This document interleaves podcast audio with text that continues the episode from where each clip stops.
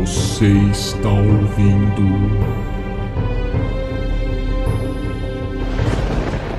Zeus me livre.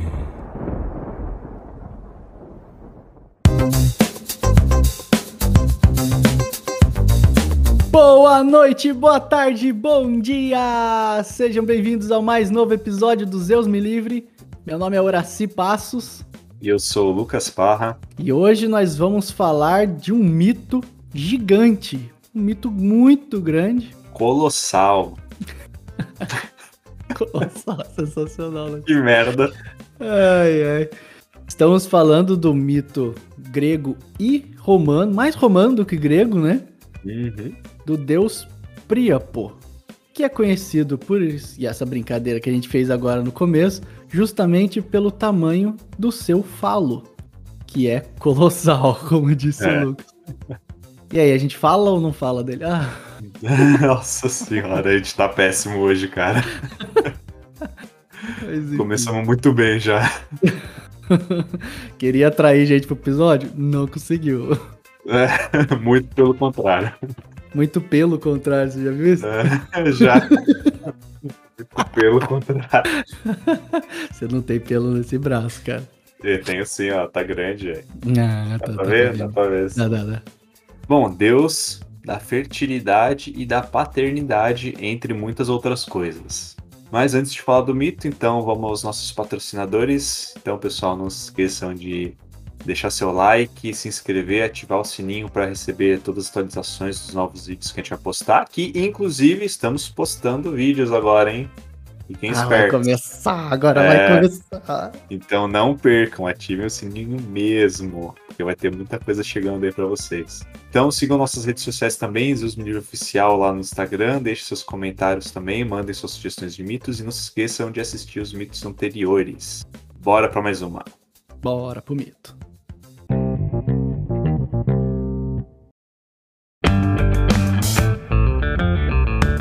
Bom, basicamente a gente tem um, um mito interessante aqui. Antes da gente começar, a gente ficou aqui tentando desvendar vários símbolos e várias coisas. É um daqueles mitos que, igual o Kairos, né? Que é um mito pequeno, assim. O Kairos nem era mito direito, né? O Kairos era só a, a ideia da palavra. Uhum. O Príapo, ele até tem um certo culto, uma certa coisa. Mas ele é muito mais extenso do que só o que a gente, que a gente vê, assim, dentro do mito. Então, vamos tentar destrinchar um pouquinho. E já começa pela filiação. Porque Príapo era filho, numa das versões, as mais principais, né? Ele era filho de Afrodite com Dionísio. Olha que casamento é esse, cara. Poderoso. Poderoso. Deus do amor com o deus da transcendência, da potência sexual. Enfim. A, a gente já sabe, né? Daquele episódio do Dionísio que a gente falou. Que às vezes Dionísio é até meio que, que confundido. Que na realidade né, não é uma confusão, mas a gente acha que eles são os mesmos, as mesmas pessoas com o próprio Zeus. né? Então tem algumas versões que diz que é Zeus com Afrodite. E outras que é essa que a gente comentou, que é a mais falada, né? Que é Dionísio com Afrodite. E, e então não sabe muito ao certo, mas esse era o começo. E aí quando eles se encontraram, era quando Dionísio estava voltando das Índias. Quando ele tinha conseguido espalhar o culto da vinha por quase toda, toda a região ali. Já ele tava voltando, isso tava bem, bem. Tava bem, bem sucedido, olha que merda. Tava muito bem sucedido. E aí, Afrodite recebe ele toda potentosa. E aí. Potentosa. e aí, beleza, eles têm relação e ela fica grávida de Príapo. Hera, por sua vez, fica muito revoltada. E aí, por isso que a gente não sabe da versão certa, né? Porque Hera era esposa de Zeus. Se ela ficou Uhum. com raiva porque Zeus que teve o filho. Ou tem uma outra versão que diz que ela ainda estava muito zangada com Afrodite por causa da, do mito de Paris. Né? Quando ele tem que escolher qual que é a deusa mais bela lá, ele acaba escolhendo Afrodite. Uhum. Enfim, outro mito que a gente vai falar mais pra frente. Então, dito isso, a Hera joga uma maldição. Enquanto o Príapo ainda tá na barriga. E ela joga uma maldição que vai ser o seguinte: ele vai nascer disforme. Era disforme só que a gente ia falar? É, feio, Ah, é disforme. Isso. É, Que esse disforme a gente. Enfim, essa disformidade aí bem grande. E aí, quando ele nasce, de fato, ele nasce uma, uma criatura muito feia, assim, que é essa parte da disforme que a gente tá falando. Ele nasce baixinho e ele nasce com um falo gigantesco. Né? E esse falo dele, inclusive, está sempre ereto.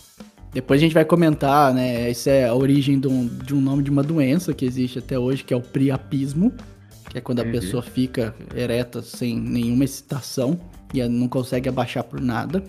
Mas ele tem essa característica. Então, por ter isso, todo mundo rejeita ele e ele é expulso do Olimpo.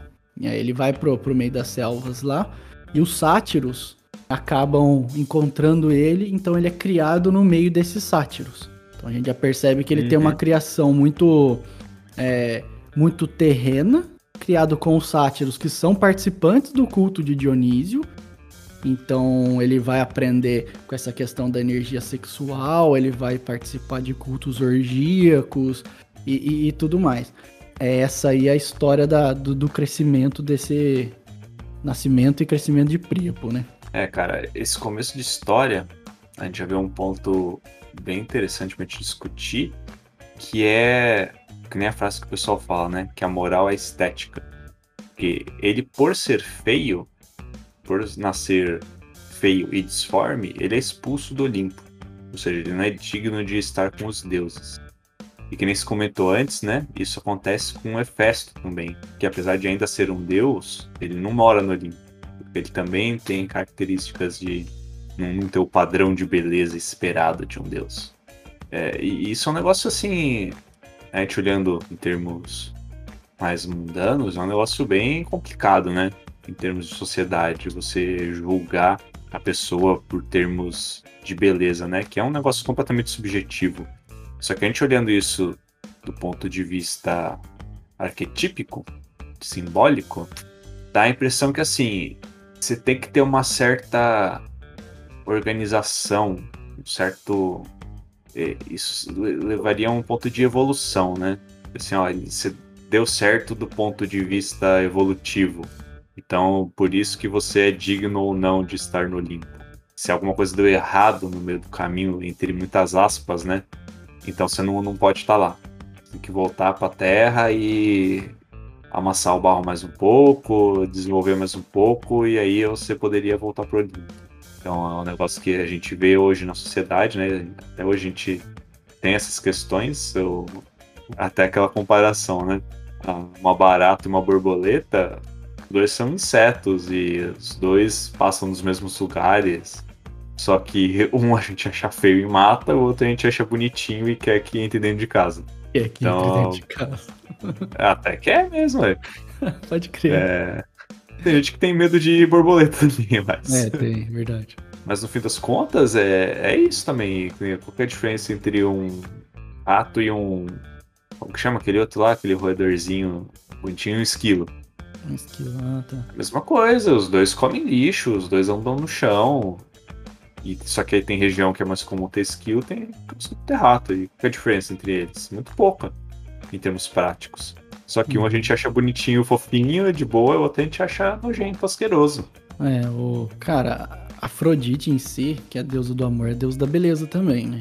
E, Uhum. e eu sempre gosto de, de lembrar que essa beleza não é só a física. Apesar dos gregos, né? A gente falou um pouco no episódio das Olimpíadas, é, dos Jogos Olímpicos. Uhum. É. Os gregos, né, eles adoravam essa beleza física também, a estética da coisa. Mas toda vez que tem algo mais belo, a natureza, quando ela preza por essa beleza, tem uma inteligência maior por trás. Não estou dizendo que as pessoas bonitas fisicamente, não é isso. Elas têm uma inteligência maior por trás porque a gente sabe que not at all. né? Tipo, Cara, muitas, muito pelo contrário, de novo. é, é, pelo contrário de novo.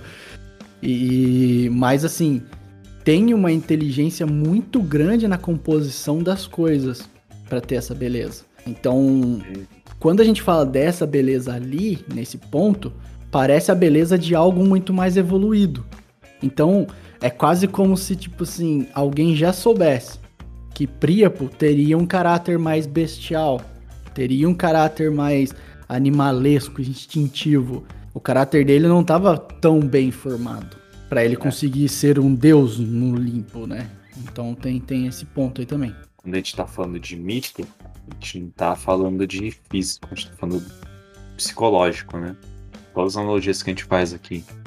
Então a beleza da, da mente, exatamente, ela não está correlacionada com a beleza física, com a, a formação ou deformação do físico. É do mental, na realidade, da nossa mente. O que é uma pessoa mentalmente bonita, né? É. Normalmente te associa com uma pessoa que tem ideias mais complexas, mais evoluídas, consegue discorrer sobre diversos assuntos, consegue se aprofundar em muitos temas, nas emoções. Então, na verdade, é disso que a gente está falando, não de físico, né? Então, esse já é um dos princípios que a gente vê, é, o porquê que ele sai de lá do Olimpo. E aí, sendo criado com sátiros, o que ele desenvolve, então, é a questão da sexualidade. O, o Príapo, ele vai ter, vai praticar tudo e quanto é tipo de, de, de sexo, né? Participa dos cultos orgíacos e várias formas de sexo. Inclusive, o que eles chamavam de bestialidade lá na época, que era sexo com animais. Né? Ele também tinha essa, é, essa questão. Só que um ponto que a gente não comentou é que o Príapo, apesar dele ter um falo gigante, manter esse falo sempre ereto, ele era impotente. Né? Impotente no sentido de ser estéreo. É. E aí e que tem um... sexual ele tinha, né? É, relação sexual tinha bastante, inclusive.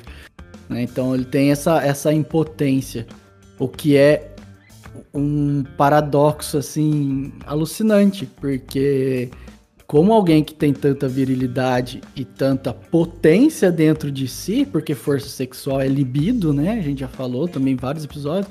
Uhum. Não tem a potência da criação de um filho, por exemplo, né? É, é estéreo. Então, e ainda assim, ele é considerado deus da fertilidade, não só por, por pelos filhos, né? Mas ele também é considerado deus da paternidade. Uhum. Que ele era um deus estéreo. O que é uma é, coisa, cara. no mínimo, peculiar, né? Do pessoal ter, ter, ter considerado ele assim. É, a gente vê que desde do, da filiação dele já é um negócio que não faz muito sentido. Porque ele é filho da deusa da beleza e ele não é belo. Ele é filho do deus do, do potencial transcendental da, das orgias, né? Que a gente falou no mito de Dionísio. Mas ele não tem essa potência. Ele tem um, um falo enorme, uma potência enorme, mas ele é infértil, não pode ter filho e é impotente. Então ele é cheio das dessa dualidade, dualidade, estranha. E de alguma forma, ainda assim, ele era adorado por fatores, por aspectos que ele não tinha. Como que ele é adorado pela fertilidade, pela paternidade, se ele mesmo é infértil e não pode ser pai? Então, cara, esse mito ele é muito estranho nesse sentido, porque a adoração dele é difícil você fazer fazer sentido esses aspectos, entendeu? Parece que é uma teve um mal entendimento aí de alguma coisa aí no meio do caminho. A gente não pode esquecer que, assim, ele. Esse mito é do fim do, da Grécia, né? Uhum. É, é do final ali do, da Grécia, inclusive a gente vai falar um pouco mais depois. Ele é muito mais cultuado em Roma, né? No, no, no Império uhum. Romano.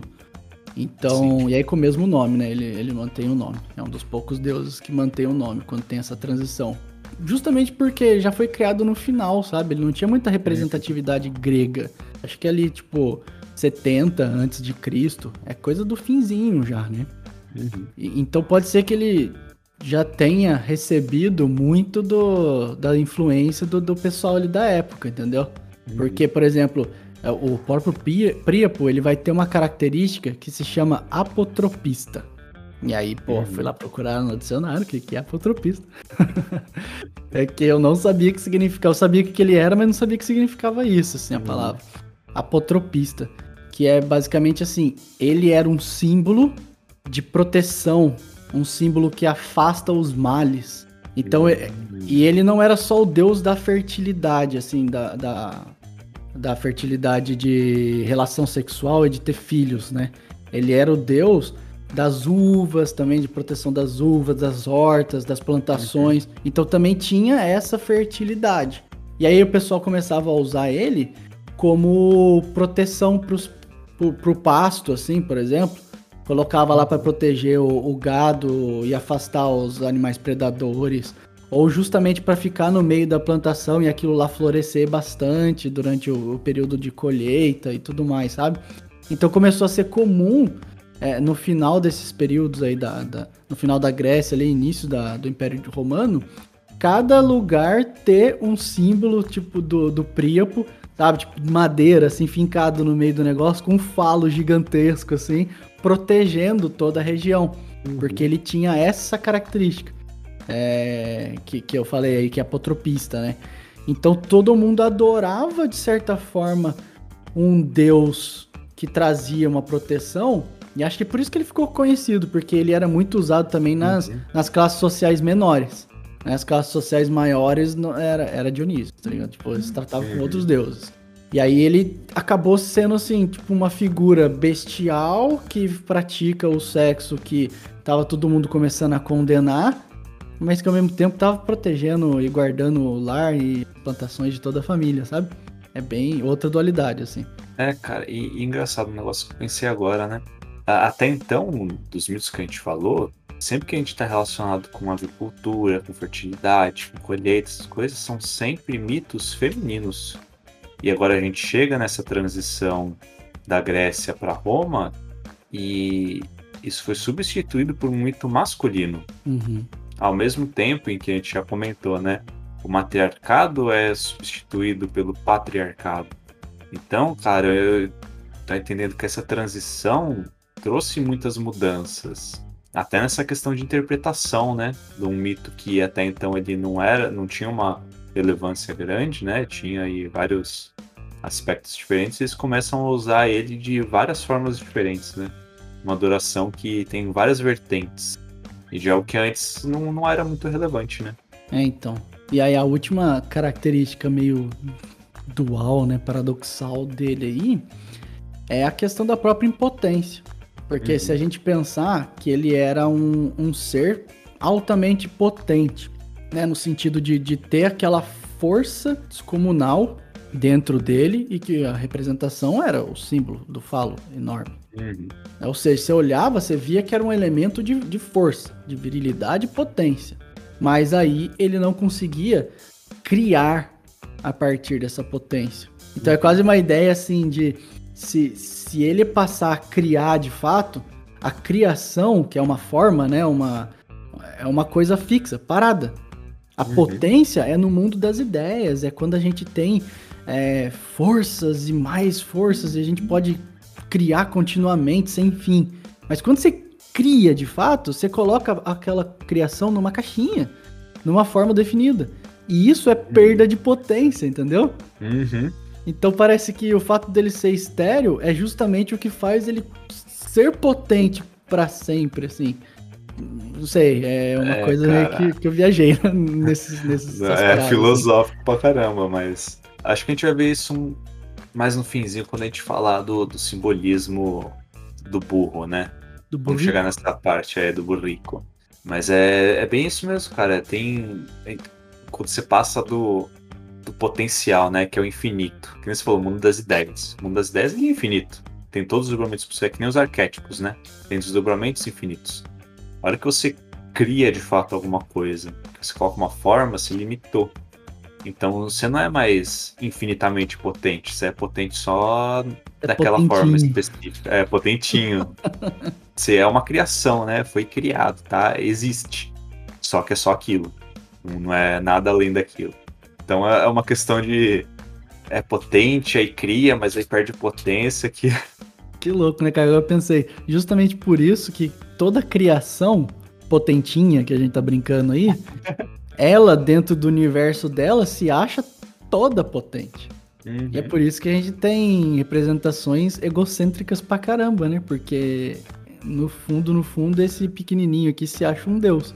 Mas é um deus só daquele quadradinho ali, só dele, né?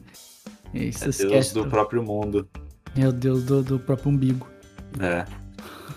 que tem um simbolismo fudido. É, isso, mas... Cara, eu tenho também. Se você for pensar, você é o deus da sua própria mente. Somente você cria tudo. É. Mas só dali. Na minha mente, Lucão, falar pra você, já tá publicado todos os vídeos do YouTube. Já. Na real, impotência. Tá, velho. Tô impotente, tô precisando pôr um símbolo do Priapo aqui em cima da mesa. Cara, vou arrumar um símbolo do Priapo pra colocar Caraca. aqui. Vai ficar em cima da mesinha aqui. Aí toda vez você dá uma, uma fofada ali no pauzão, aí você fala, ah, agora eu tô, eu tô potente, mano. Nossa, cara, a gente viajou muito longe agora. Cara, vamos voltar um pouco aí pro mito. Quer dizer, vamos falar de um outro assunto agora, né? Sai pra segunda parte.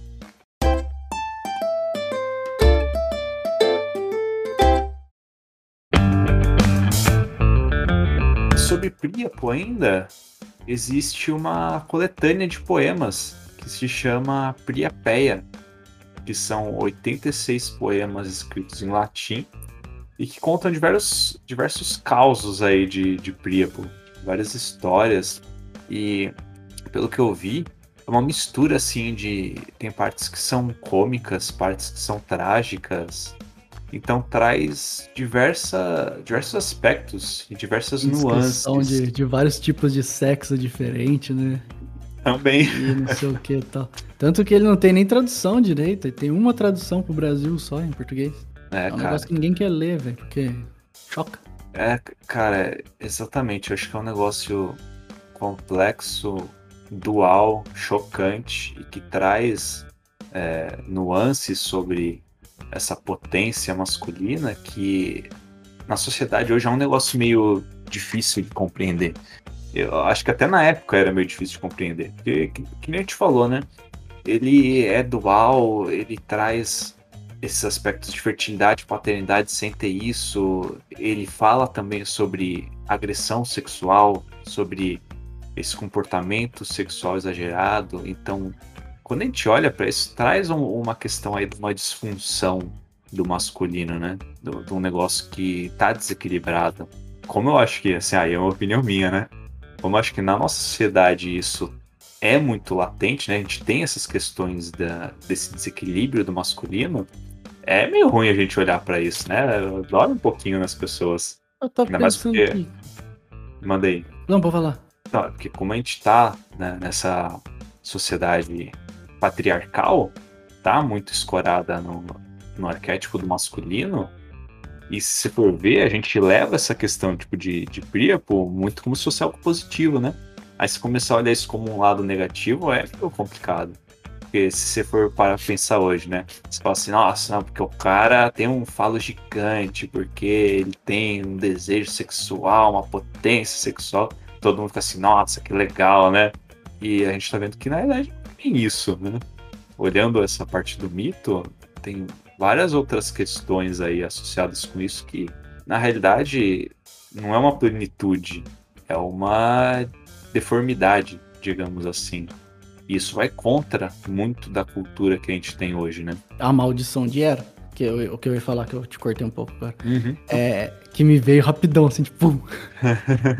o seguinte, porque esse masculino, ele só vai existir de maneira equilibrada se ele pudesse juntar com o feminino. Uhum. É, em, em, forças, né? A gente já, já falou várias vezes disso aqui também. E aí, o que acontece com ele é que ele tem o feminino dentro dele, porque ele é filho de Afrodite. Uhum. Que é o ápice do, do, do, feminino ali, né? Ele tem o masculino dentro dele com essa questão de Dionísio, que é um ser que conseguiu fazer muito bem a junção masculino e feminino. Tanto que ele faz a transcendência, ele chega no estado de, de deidade, né? Já era um deus, mas ele consegue é. as iniciações e tudo mais. Agora, Príapo, apesar de ter vindo dessa, dessa fonte dos dois, a partir da hora que a Era faz o, a maldição, ele é abandonado, né? Uhum. Ele é rejeitado por pai e mãe. Não, não se fala muito do Dionísio, é mais a mãe. Tipo, a- ele nasceu, a mãe viu aquilo e, tipo assim, vaza daqui, Uhum. sabe? Ou seja, ele já teve essa rejeição do feminino. Talvez esse seja um dos motivos pelo qual ele tem uma potência enorme, que é uma coisa masculina, mas ele não consegue criar. Porque criar, de fato, colocar na forma, desenvolver coisas, é feminino, né? Uhum. E ele não tem essa junção, ele não consegue, ele fica preso. É como se ele tivesse todo o potencial ali dentro dele, somente preso. Uhum. Toda, toda manifestação, toda manifestação é feminina. Falamos lá em Gaia, né? Falamos em Gaia, é verdade. Então, então parece que ele foi desprovido dessa, dessa capacidade de manifestação aí.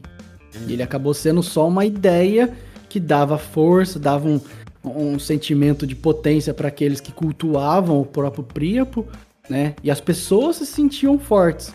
E aí elas iam fazer a criação delas.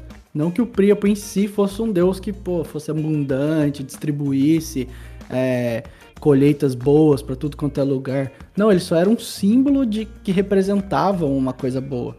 né? Acho que era mais isso que ele gerava dentro da mente das pessoas, inclusive. Porque aí elas se sentiam sortudas, vamos dizer assim, elas se sentiam potentes e elas iam fazer as coisas.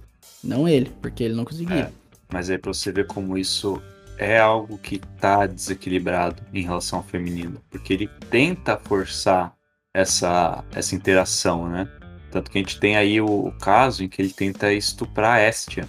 Que não Uhum. por acaso é a deusa do lar, da, do casamento, da hospitalidade. Que assim, é um, é um símbolo feminino que eu poderia dizer que é bem feminino. E ele não tem uma relação com isso, né? Ele tenta forçar essa, essa junção. E óbvio que não dá certo.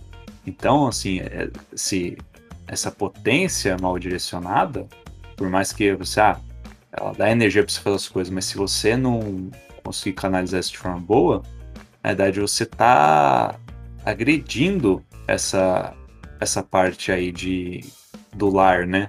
Da família, isso mais sutil, né? Que é um pouco mais do, do carinho, do aconchego. Então são duas coisas que são antagônicas. É, a potência dele não consegue nem, vamos dizer assim, destruir, né? Não serve nem pra destruir o, o ideal de, de lar, de família Uhum. e tudo mais. Apesar de ele ser tipo, totalmente viril, com a sexualidade altíssima, os valores familiares e tal são mantidos quando ele não consegue estuprar a Estia, né? É, porque não é consumado de fato, né? E quem protege ela? Um burro. Um burrico! E aí chegamos na parte do burro.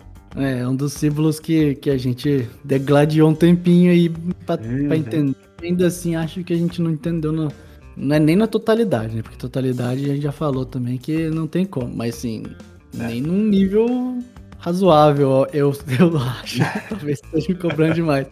Mas assim. É, não, cara, a quando- gente foi fundo, falando sinceramente. Chegamos fundo nisso aí, viu? Dado o símbolo, a abrangência dele, cara, acho que a gente foi bem longe. Mas vai lá, manda bala. Não, porque assim, o burro, o que, que ele faz? É ele quem faz o, o barulho que acorda a Estia. Uhum. né? E aí a Estia percebe que tá em perigo e consegue fugir. E aí a assimilação do burro com o Príapo tem a ver com esse mito, essa segunda parte do mito, assim, Uhum. é, e que atribuem o burro ao Príapo. E inclusive colocam no burro o símbolo fálico, que é o pênis gigante do, do Príapo no burro. Uhum. Então, por uma, um insucesso do Príapo, que ele é atribuído com o elemento do burro. Né? Só que o símbolo que a gente sempre tem na nossa sociedade hoje do burro é do ignorante, né? Do, do, do não inteligente, Uhum. digamos assim. Então, tipo, ah, você é burro. Você não sabe isso, você não sabe aquilo tal. O que não tem nada a ver com o símbolo do burro. Eu não sei nem da onde surgiu isso aí. Depois a gente faz um episódio do burro. É, O burrico porque de é. burro. Mas assim, o burro ele era símbolo. Ele era quem carregava Dionísio. Então já tem uma ligação. Ele é excelente pra, pra carregar carga. Ele tem um equilíbrio enorme. Ele tem uma, é, uma força muito grande. Ele consegue carregar várias vezes o próprio peso lá. Conseguir usar toda essa potencialidade dele. E olha só, o burro, por ser filho o filho macho, né, de um jumento com uma égua, ele também é estéreo. Uhum. Assim como o Príapo. Então tem, nossa, uma representação muito louca. E assim, quem, que, quem conseguiria arar os campos e fazer as colheitas se não tivesse um burro, cara? Na uhum. época, sabe? Então talvez daí venha a ideia também de, de fertilidade, não sei o quê. Só que o burro em si é, é um símbolo mais oculto, assim, ele tem coisas a mais dentro dele, sabe? Uhum. É, não é à toa que, por exemplo, Cristo mesmo entrou em Jerusalém montado num burro. Não foi à toa, com certeza. Então, diz alguma coisa aí do burro que eu tô meio pasmado. é, cara, ele me parece esse símbolo assim do que nem se falou, né? Ele é a força do trabalho, ele é essa energia da, da atividade. Só que ele é infértil. Quando a gente olha em termos de evolução, né? Do, do físico, tá falando então de da carne, né? É, essa infertilidade é algo ruim.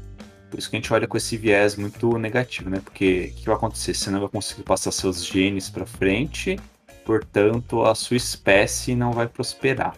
Então, em termos de do mundo físico mundano aqui, é algo ruim. Só que quando a gente está falando desse ser infértil em termos de libido, de potência, né, de, de criação, se o burro ele não está gastando essa energia para isso, ele está gastando essa energia no quê? No trabalho, exatamente. Ele é um, ele é um animal muito forte. Então você está usando essa energia de potência, né, a sua libido, para outras coisas. Em termos, assim, se for bem usado, né? Da mesma forma, se for usado para o trabalho. No caso, do trabalho que a gente viu aí no, nos mitos, o trabalho de carregar o divino, né? Literalmente levar o divino nas costas, seja Dionísio, seja Jesus. É algo que é muito bom. Na verdade, está fazendo o, o sacro ofício, né? O, o trabalho divino. Então, usar essa redirecionar essa potência de algo que é mundano para algo que é transcendental, isso na realidade é um símbolo muito bom. Então, o, o burro, por isso que eu acho que, que nem se falou, né? Ele é um. tem muito a ver com o oculto. Inclusive, em algumas culturas, ele traz exatamente isso, né? O, o caráter do oculto ele tem duas representações que são muito distintas também. É um negócio que, para termos, quando a gente está falando do aspecto físico, é muito ruim, e quando a gente está falando do aspecto emocional, mental, até espiritual, é muito bom. Então ele também é essa dualidade, que a gente falou de Priapo, né? É uma dualidade muito grande. Não é um negócio tão sutil assim, é muito. São dois extremos muito grandes. Por isso que eu acho que ele é um símbolo muito doido, cara. É... E pra gente chegar nisso demorou, né? É, foi por isso que eu comentei que você acha que agora fez mais sentido. Que, por exemplo, ele tem essa potencialidade, o burro, né? Ele tem essa potencialidade uhum. sexual também. É um animal ali, né? Mas ele é estéreo. E quando, por exemplo, Cristo chega montado no burro, o que o Cristo está trazendo é uma representação de paz, né? De, uhum. de, de, de, de vir, de vir em paz.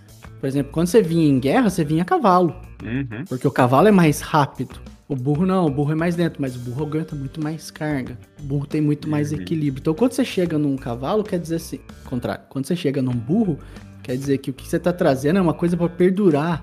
É uma coisa que é para durar por eras e eras, né? Devagar e sempre. Uhum. Então, aí tem uma, um quê de tentar sacralizar um pouco a ideia da potência sexual. Que aí uhum. eu acho que faz muito sentido o Príapo ser estéreo. Talvez uhum. a representação do maior de Príapo seja justamente a gente entender o potencial interno a nós. Uhum. Sabe? Tipo, o que a gente vai fazer com aquilo para nós, dentro de nós. Porque toda a força tá aqui, entendeu? Uhum. E aí não é criar para fora, sabe? Não é ter filhos, não é fazer um trabalho, um projeto, enfim. Não, é, é o projeto de si, internamente. Uhum. Talvez esse seja o símbolo mais forte que a gente tenha do aí, de, de buscar algo nessa fertilidade que é o ser interno, não para uhum. fora. É, porque que nem a gente falou antes, né? Em vez de direcionar essa energia para algo que se limita, que é o que está do lado de fora, a gente direcionar isso porque é infinito, que é o que está dentro da gente, né? Que uhum. é o mundo uhum. das ideias, que é os pensamentos. E aí é legal porque assim, ele se desenvolve, né? Príapo agora falando. Uhum. Ele se desenvolve, inclusive ele vai ser tutor né, de, de várias Uhum. outras, outras figuras aí. A mais famosa de todas é que ele é tutor do próprio deus Ares, né, que é o deus da guerra. Uhum. E aí, o que, que o, o Priapo ensina pro Ares? Dança e guerra. Ensina primeiro dança, tipo um feminino ali, uma coisa Uhum. que é completamente importante pro Ares dominar a guerra. Uhum. né? Que é equilíbrio de novo. Olha só, o burro outra vez aparecendo, né? Tipo, a dança é equilíbrio, é força, inclusive, só que uma força muito bem aplicada, com movimentos muito bem cadenciados, com a coisa colocada de uma técnica incrível. Que aí vai virar uma técnica de luta de armas, e manejo de espada, e lança flecha, e não sei o que tal. Pô, faz muito sentido essa junção. Uhum. Só que isso é quando ele consegue ensinar alguém. Só que primeiro ele aprendeu, assim. Então ele acaba virando tutor e criando novas. Novas. é, não sei se deuses, né? Mas novas pessoas a partir do potencial dele. Mas ele mesmo não tem esses filhos, né? Ele é quase um professor no final das contas aí. Uhum. É, Professor professor. Cara. Bom, acho que para resumir e finalizar então esse mito, eu diria que considerações finais, né? Eu diria que Príapo, ele é muito essa esses dois caminhos do masculino, cara. Ele pode ser esse potencial de crescimento, de realização, de potência, né? A potência interna, mas se mal utilizado também, aí ele se torna essa agressão, essa disfunção, o exagero, talvez ah, de certa forma, né? Que nem o próprio Ares, a guerra, dependendo do, do ponto de vista que você enxerga ela, pode ser também algo positivo se você travar uma guerra interna, né? Contra o que você precisa vencer para evoluir, ou pode ser algo destrutivo também. Pode ser algo muito negativo, principalmente do ponto de vista externo. Então, para mim, Priapo é isso essas duas formas aí de você exercer o masculino.